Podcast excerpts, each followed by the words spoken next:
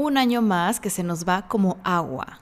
Un año completamente distinto a lo que estábamos acostumbrados a vivir.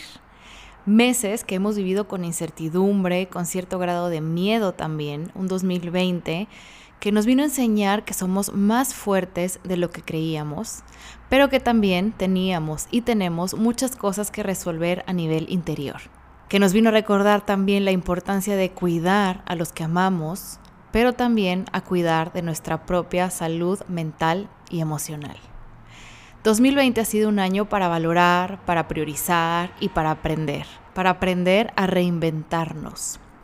Y estando próximos al año nuevo y por primera vez me puse a analizar un tema que suele repetirse constantemente entre la mayoría de las personas, los propósitos de año nuevo. Estoy segura que tú también los has escuchado o tú misma te has puesto a hacer tu lista, ¿o no? Que si hacer más ejercicio, que si dejar de fumar, que si comer mejor o no ser tan sedentaria, conseguir un mejor trabajo, ser mejor persona, comenzar a ahorrar, y así nos podemos ir con una larga lista de propósitos. Ahora, te lanzo una pregunta. ¿Cuántos de esos propósitos se te han quedado a la mitad, parados u olvidados? Algunos desde el primer mes, otros incluso a los pocos días de comenzar el año nuevo. Yo sinceramente creo que mucho tiene que ver con que muchos realmente no son propósitos que desees o que estén del todo integrados en tu interior pero también es porque los propósitos ponen mucha carga emocional en nosotros, sobre todo si no tienes un plan de acción para alcanzarlos. Ya que decir, por ejemplo, quiero emprender sin tener nada más en mente, difícilmente hará que pases a la acción y de la acción a una realidad. Así que mi propuesta para este próximo año 2021 es la siguiente. ¿Qué te parece si para este cierre de año te enfocas en hacer una lista con las metas que te gustaría alcanzar en lugar de dejarte llevar por propósitos impuestos por el tener que o el debo de? Si quieres descubrir cómo hacer tu lista de metas y así alcanzarlas, te invito a que te quedes y sigas escuchando este episodio. Comenzamos.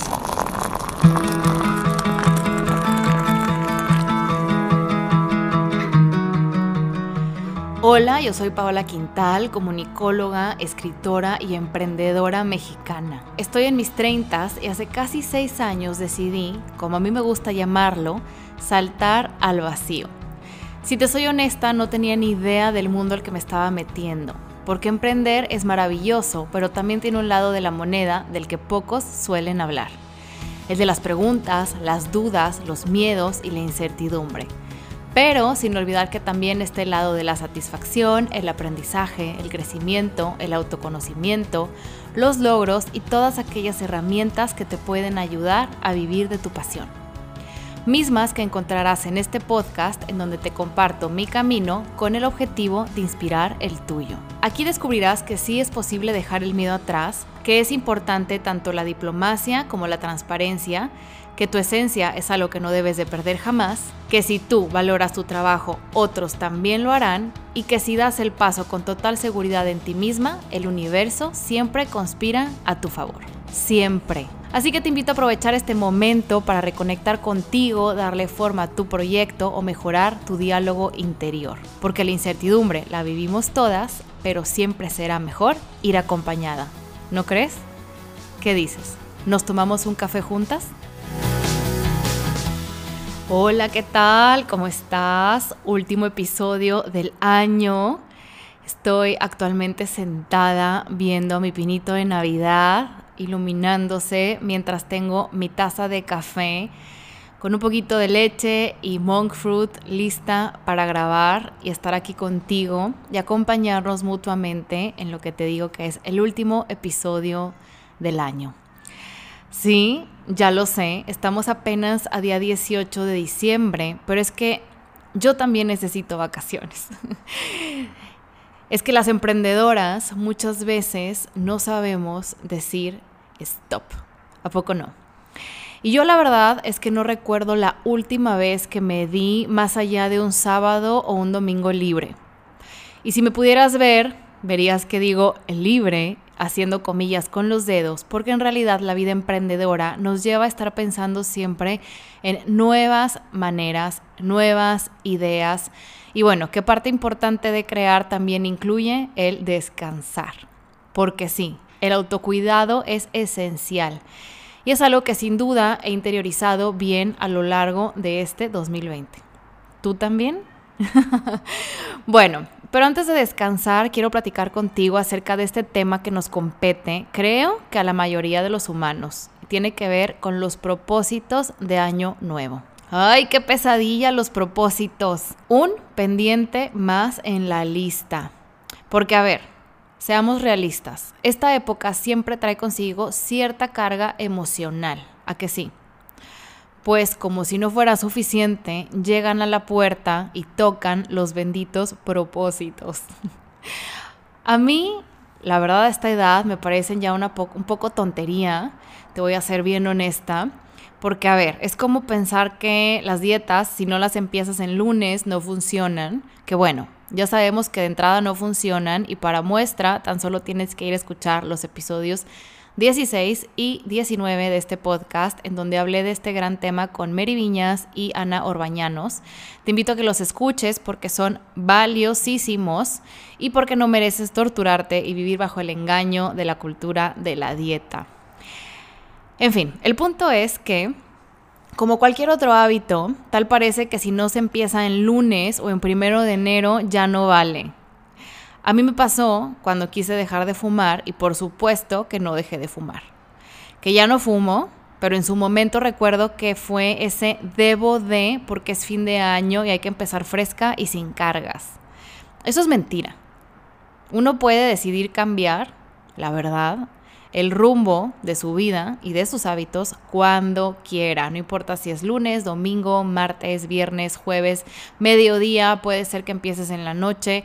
En realidad hay que, paso número uno, dejar esas creencias innecesarias a un lado. Ya no te hacen falta. Confirmo, ya no te hacen falta. Lo que sí es verdad es que cambiar conlleva mucho más que decir quiero. Supone compromiso y sobre todo un plan de acción que ese es el punto más importante de este episodio. Por eso me parece tan importante recordarte esto antes de que se acerque el cierre de este 2020, que ya de por sí ha tenido mucha carga, cambios, miedos, incertidumbre, como, como para encima tener que estar sintiendo que no somos mejores o suficiente porque no tenemos propósitos. Basta. Lo que necesitamos, si queremos, es tener metas. Ya tú decidirás si a corto, mediano o largo plazo, pero siento que imponen mucha menor presión. Ahora bien, antes de seguir, creo que es importante diferenciar lo que es un propósito y lo que es una meta. Quiero que te quede lo más claro posible para que todo esto que te voy a compartir a continuación tenga sentido. La diferencia más clara entre ambos es que el propósito tiene que ver con tus ganas de hacer algo. Por ejemplo, decir, yo quiero poner mi negocio, yo quiero vender este servicio, yo quiero vender este producto o yo quiero tener clientes. Mientras que la meta implica construir un plan de acción detallado para lograr tener la claridad suficiente y lograr aquello que quieres. Por ejemplo, yo quiero poner mi negocio a finales de marzo.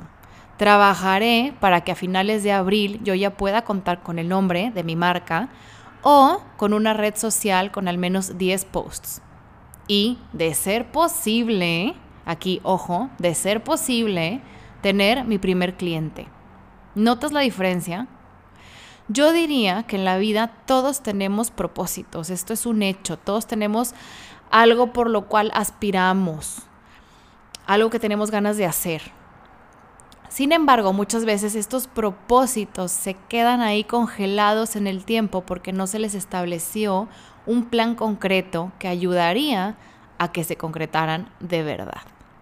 Entonces, ¿por qué me parece que es importante cambiar el chip este año? Bueno, porque si bien el propósito es lo que te puede motivar o le puede dar un sentido a tu existencia, cuando no hay un plan de acción, lo único que logramos es sentir que no avanzamos, que no logramos o que no construimos. ¿Y qué pasa? Bueno, pues que se nos hace muy fácil desistir, abandonar o afirmar con tal certeza un esto no es para mí. Pero si lo analizamos bien, aquí entre tú y yo, únicamente piensas eso porque no lo intentaste. No te diste el tiempo suficiente, se te olvida que las cosas que merecen la pena toman tiempo. Y aquí siempre recuerdo la misma historia. Espero que te gusten las historias tanto como a mí, porque en esta nueva etapa del podcast me gustaría incluir una que otra en cada episodio. Creo que a todas nos ayuda a que se nos queden mejor las ideas, o al menos a mí me lo parece y a mí me ayuda. Te platico. Cuando recién emprendí, no llevaba yo ni un año y medio de haberlo hecho y yo recuerdo que estaba frustrada porque no sentía que estuviera avanzando las cotizaciones que enviaba o no recibían respuesta, que era terrible, esa incertidumbre, o recibía un claro, está muy caro. Entonces, me acuerdo que un día, ya frustrada, fui a casa de mis papás y platicando con mi papá en la terraza, le preguntaba con total desesperanza, ¿cómo le hago? No sé qué hacer. Yo me recuerdo a mí misma con la voz entrecortada y los ojos llenos de, de agua, acuosos, porque me sentía, la verdad, un total fracaso. Yo me acuerdo que le decía a mi papá que, a ver, si yo era una persona comprometida, honesta, que tenía experiencia, ¿qué me faltaba? ¿Qué tenía que hacer? ¿Qué, qué estaba haciendo mal? Y claro, mi papá siendo emprendedor y con la cantidad enorme de experiencia que tiene, yo recuerdo perfectamente dos respuestas que me dio, que te voy a compartir precisamente a continuación. La primera era muy clara y curiosamente hace poco que nos vimos la mencionó porque les contaba a él y a mi mamá la historia de dos prospectos. Y aquí va una historia dentro de otra historia.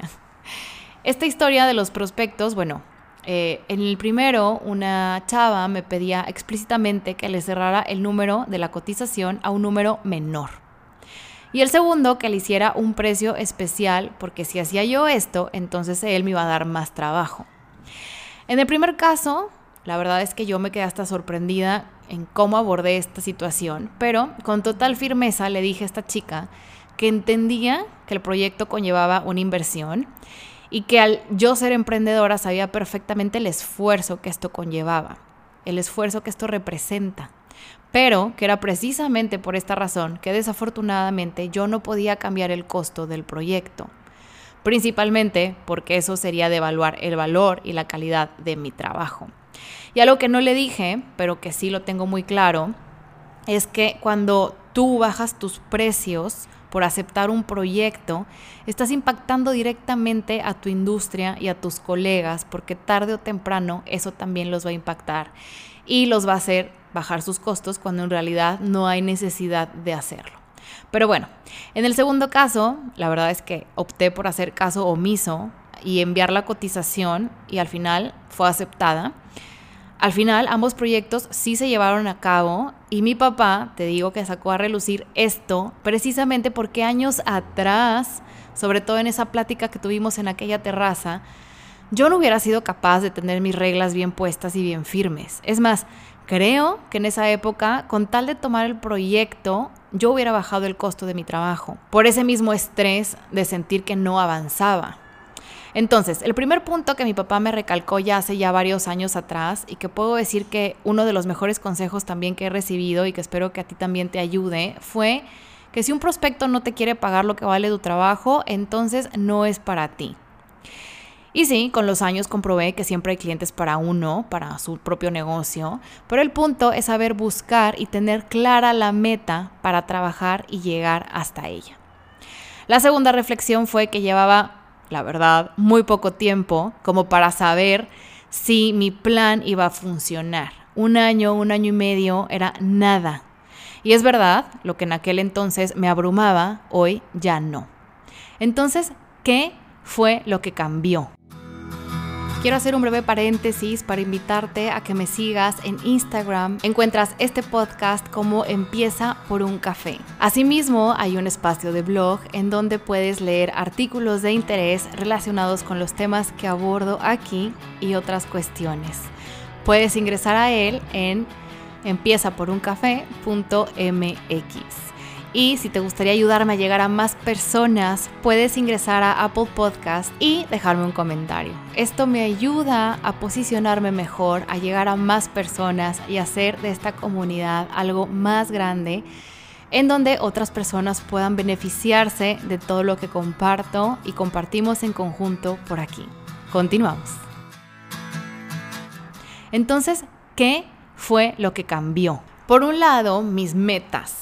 Pero por otro lado, aprendí a ser paciente. Esto te permite darte la oportunidad y darle la oportunidad a tu proyecto de que crezca a su tiempo y a su ritmo. Y con esto quiero decir que creo que actualmente de manera equivocada nos dejamos llevar por el éxito que vemos de la gente en redes sociales en donde cada, la verdad, cada dos por tres sacan una marca, abren un nuevo negocio, un producto o pareciera que su marca despega como si nada. El mundo real no es ese, ni así para todos. Hay que ser honestos.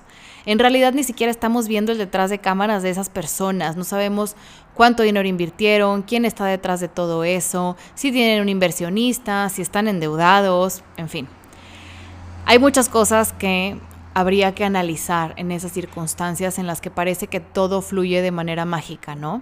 Y a lo que voy con todo esto es que hay que ser realistas. Y sí, las metas te dan ventaja, pero tienes que estar dispuesta a trabajar para llegar hasta ahí. Y hay días en los que parece que tienes todo descifrado y otros en donde no sabes y ni siquiera reconoces nada a tu alrededor. Y es completamente normal. Emprender, como cualquier otra meta en la vida, requiere reinvención, prueba y error, dar cinco pasos para adelante y a veces dos para atrás. Y un día estás arriba y al otro no, y viceversa. La pregunta es si estás o no dispuesta a llegar a esas metas. Si estás dispuesta a ser constante, a trabajar los fines de semana, a aprender a ahorrar, a aceptar que no siempre las cosas saldrán como esperas o como imaginabas, que no todos los clientes son amables, que puede haber gente que te quiera ver la cara, que es importante escuchar tu intuición y que el mundo de los negocios puede ser duro y solitario.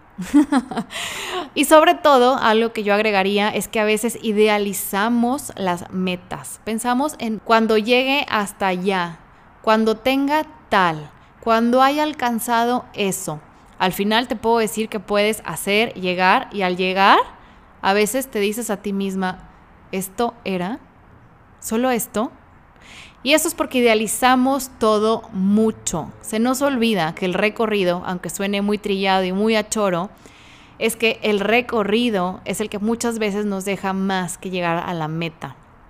Te lo puede decir un emprendedor, te lo puedo decir yo, una persona que corre un maratón, quien escribe un libro o baja de peso. La meta no lo es todo. Obvio, llena de satisfacción y orgullo, pero también es lo que aprendes en el camino. Son los obstáculos, el decir que no puedo más, pero tomar la decisión de seguir. Eso es. Dicho todo lo anterior, ¿qué te recomiendo yo para lograr tus metas? Primero y antes que todo, que sean realistas. Que sean realistas. No puedes esperar, por ejemplo, emprender un negocio hoy y estar en la cima mañana mismo. Eso es imposible.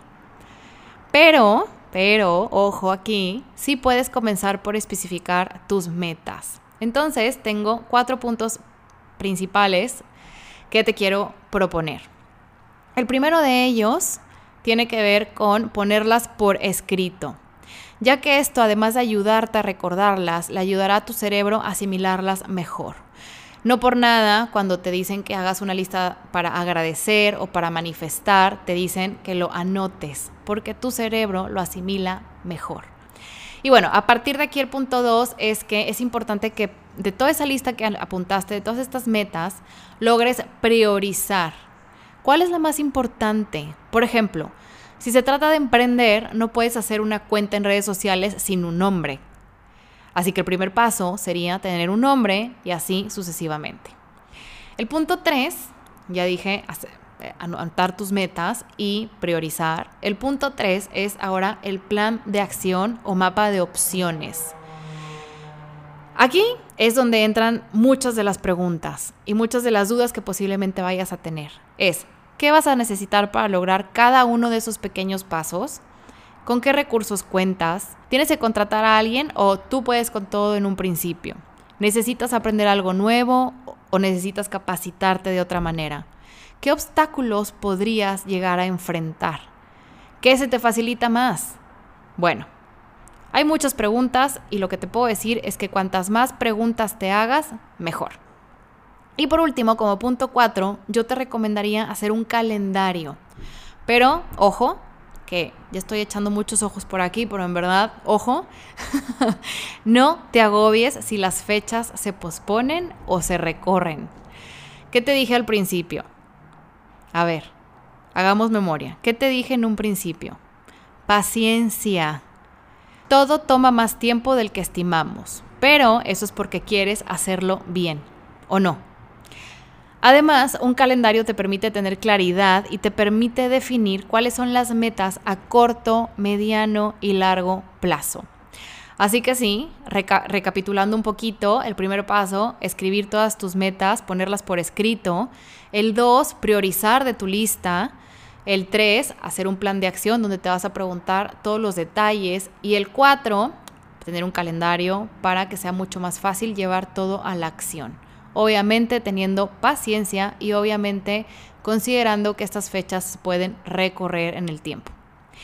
Y algo que es muy interesante y que a mí me ayudó para no vivir en el futuro todo el tiempo y vivir más en el presente es un ejercicio que me compartió mi psicóloga, porque sí, yo tengo mis sesiones por Zoom con mi psicóloga porque para mí es importantísimo poder hablar mis cosas con alguien imparcial porque mi salud mental es una prioridad para mí y porque esta impacta en todos, todos los ámbitos de mi vida, incluyendo, por supuesto, mi emprendimiento. Este año he estado trabajando mucho el estar aquí y el ahora, porque yo pienso mucho, pienso mucho todo y me voy al pasado y al futuro, vengo y voy y el presente a veces se me olvida. Entonces, este ejercicio consta de tres preguntas que estoy segura que a ti también te van a poder ayudar. Cuando te veas abrumada, no sepas para dónde o no sepas qué decisión tomar o simplemente necesites una, un norte, hay tres preguntas básicas que, por más sencillas que parezcan, te aseguro que te alivianan el camino. Es ¿qué? ¿Para qué? ¿Y por qué? Te aseguro que esto ha sido para mí un cambio radical en las decisiones que tomo y estoy segura que te pueden ayudar a ti en las cosas que quieres llevar a cabo, incluyendo, sobre todo en este tema, alcanzar tus metas. Pregúntate qué o cuál es tu meta, para qué quieres llegar a esa meta definida y por qué. Estas preguntas te pueden ayudar a descifrar si es por presión social, si es por autoexigencia o si es porque realmente quieres hacer X o Y cosa. Esto sobre todo si vives en piloto automático o buscas de verdad una guía que te permita tomar mejores decisiones. Vivir con más intención. Bueno, todo lo anterior también lo puedo, lo podemos llevar a otro nivel. Eh, creo que también se podría resumir en una frase que me gusta mucho de Peter Drucker, espero estarlo pronunciando bien, eh, que dice, la planificación a largo plazo no es pensar en decisiones futuras, sino en el futuro de las decisiones presentes. Lo voy a volver a repetir. La planificación a largo plazo no es pensar en decisiones futuras, sino en el futuro de las decisiones presentes. Este mismo autor, profesor y también consultor de negocios, creó un método que no sé si conozcas, las siglas son SMART, S-M-A-R-T, que si bien ha sido modificado con el tiempo por otros especialistas, te puede servir como guía en donde cada letra, porque cada letra más bien se enfoca en ayudarte a lograr metas específicas. Entonces me voy a ir por letra por letra para que podamos acordarnos qué es SMART. La S o specific en inglés es, bueno, tener tus metas claras y entre más específicas mejor. Esto va de la mano con el punto anterior en donde te decía que entre más preguntas te hagas, más fácil te será llevar a cabo tu plan de acción. La M, que en inglés es measurable, es decir, medible. Esto ya depende de cómo quieras medir tus avances, pero siempre ayuda para saber qué tan cerca o qué tan lejos estás de alcanzar tú o tus metas. Por otro lado, la A para achievable, es decir, alcanzable, sobre todo considerando que tu esfuerzo pueda ser sostenible en el tiempo. Y esto es bien importante porque muchas veces queremos ser un pulpo y queremos hacer todo al mismo tiempo. Yo lo veo con mucha gente en redes sociales, el live, el post, el live el día siguiente, el post, video, story. Y yo pienso, eso no es sostenible en el tiempo. Si bien es una buena estrategia, al final del día terminas cansada, agotada, no queriendo saber nada. El punto es paso constante, sostenible, pero que no te, que no te queme, ¿sabes? Entonces, bueno, eso es la A. Después viene la R. Me sentí como en la. me sentí como en la, en la canción de Cri Cri, de que ahí viene la A y así. Bueno, ya. Ahí viene la R. y la R es de relevant, que tiene que ver con la relevancia de la meta.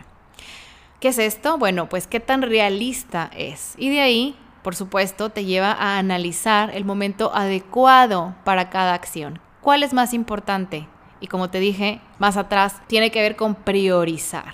Por último, la T, que se refiere al timing o al tiempo, ¿Qué quiere decir con qué harás hoy para alcanzar esa meta? ¿Dónde estarás en seis semanas? ¿Dónde te ves a ti en seis meses a partir de este momento en el cual vas a iniciar esta meta? La meta que tú te pongas, ¿cómo te visualizas? Es importante visualizarnos porque eso también nos ayuda a llegar hasta ahí. Y bueno, al final, como puedes ver, todo tiene que ver con análisis, con hacer preguntas e ir ajustando todo conforme vas avanzando. Porque, ok, sí, tienes un plan, tienes un calendario, tienes tu lista, tienes tus prioridades, pero también recuerda que dentro de toda esta planificación es bien importante que seas flexible. La flexibilidad lo es todo y la autoexigencia es importante, pero tampoco llegando al punto en el que tú sola te metas el pie. Pero bueno, toma tiempo, ¿sí? Requiere esfuerzo, compromiso, constancia y disciplina, como lo he dicho anteriormente. También, ¿va a valer la pena? La pregunta importante, ¿va a valer la pena? Sí, pero siempre y cuando tengas claro que esa meta la quieres cumplir por las razones correctas. Ya te lo decía anteriormente, pregúntate qué, para qué y por qué, porque si te pones a pensar en, es que yo quiero quedar bien, o es que yo quiero que mi familia piense tal, o quiero... No, o sea, tiene que ser porque tú quieres. Las metas se alcanzan cuando son tu deseo, tu propósito. Dicho esto, de verdad deseo que todas las metas que te propongas para el 2021 las puedas llevar a cabo. Recuerda que todo depende de ti, de buscar el cómo sí, que es uno de los episodios que puedes encontrar en el podcast. Por supuesto, tiene mucho que ver con tener paciencia, pero sobre todo también tiene que ver con constancia. Esto de siempre tener ganas es mentira, no siempre tenemos ganas de hacer las cosas. Yo, por ejemplo, puedo poner el mejor ejemplo, lejos del trabajo, tiene que ver con el ejercicio. Yo soy una persona muy disciplinada con el ejercicio, y hay veces que me preguntan, es que ¿cómo le haces todos los días? No, no es todos los días, es cinco o seis veces a la semana y a veces lo hago sin ganas, pero en cuanto empiezo ya siento la energía y cuando termino me siento satisfecha.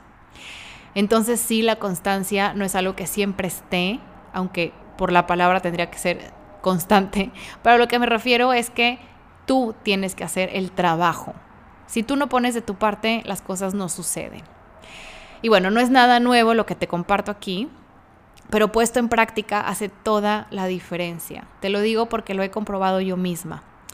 Y bueno, antes de cerrar este gran episodio, te quiero dar las gracias.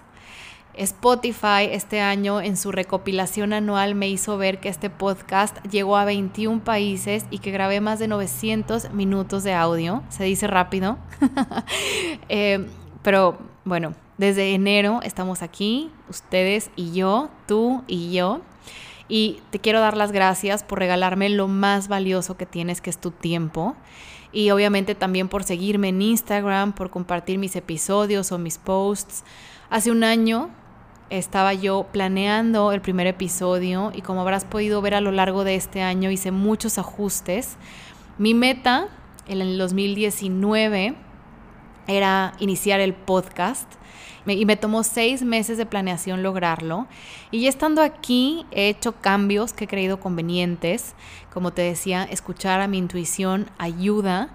Y me siento contenta de haber tenido la oportunidad de entrevistar a gente tan valiosa, de haberme atrevido a proponerles la idea y sobre todo me siento afortunada por haber obtenido siempre un sí por respuesta. Es increíble, de verdad lo pienso y pienso que es increíble que confiaron en mí todas estas personas sin siquiera conocerme. Y eso es algo por lo que siempre estaré agradecida, porque sé que sus proyectos saldrán adelante marcando muchas vidas de manera positiva y porque gracias a ellas y ellos yo también he aprendido mucho de mí, mucho del podcast, por supuesto, y de los temas que fuimos abordando. Y, bueno, ¿qué deseo para este podcast en el 2021? Pues deseo seguir creando desde mi intuición, mi conocimiento y por supuesto mis ganas de compartir. Deseo que las preguntas sigan fluyendo en mi interior porque solo cuando me pregunto soy capaz de dar y quiero seguir conectando contigo y llegar a más gente y sobre todo ayudar con mis palabras. Como sabes, mi emprendimiento tiene que ver con la generación de artículos para blogs empresariales, la corrección ortotipográfica y de estilo y el copywriting. Y pues bueno, tengo claro y más que claro que las palabras cambian vidas porque son mágicas y sumamente necesarias. ¿Y qué deseo para ti? Bueno, pues deseo que siempre haya luz en tu camino. Eso es lo que más deseo para ti en este cierre de año. Que sea un año lleno de luz, que te acompañe también a lo largo de todo el 2021.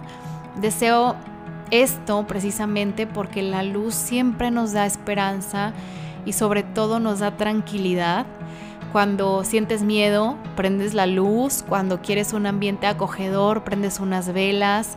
Cuando quieres calor, puedes llegar a prender una chimenea o una fogata. Sientes paz cuando amanece y ves el sol en el horizonte. Disfrutas de la calma de una noche cuando ves la luna o la luz de las estrellas. Te sorprendes con los fuegos artificiales y vives una emoción genuina con las luces de Bengala o los focos de Navidad en esta época. Y la gente que amas ilumina tus días. Así que luz es todo lo que te deseo porque eso sé que te dará paz y seguridad para hacer y lograr todo lo que te propongas a lo largo del 2021. Gracias por ser parte de la luz. Nos vemos y nos escuchamos en un nuevo episodio en enero. Sé responsable, cuida de las personas que amas en estas fechas y cuídate tú también. Chao.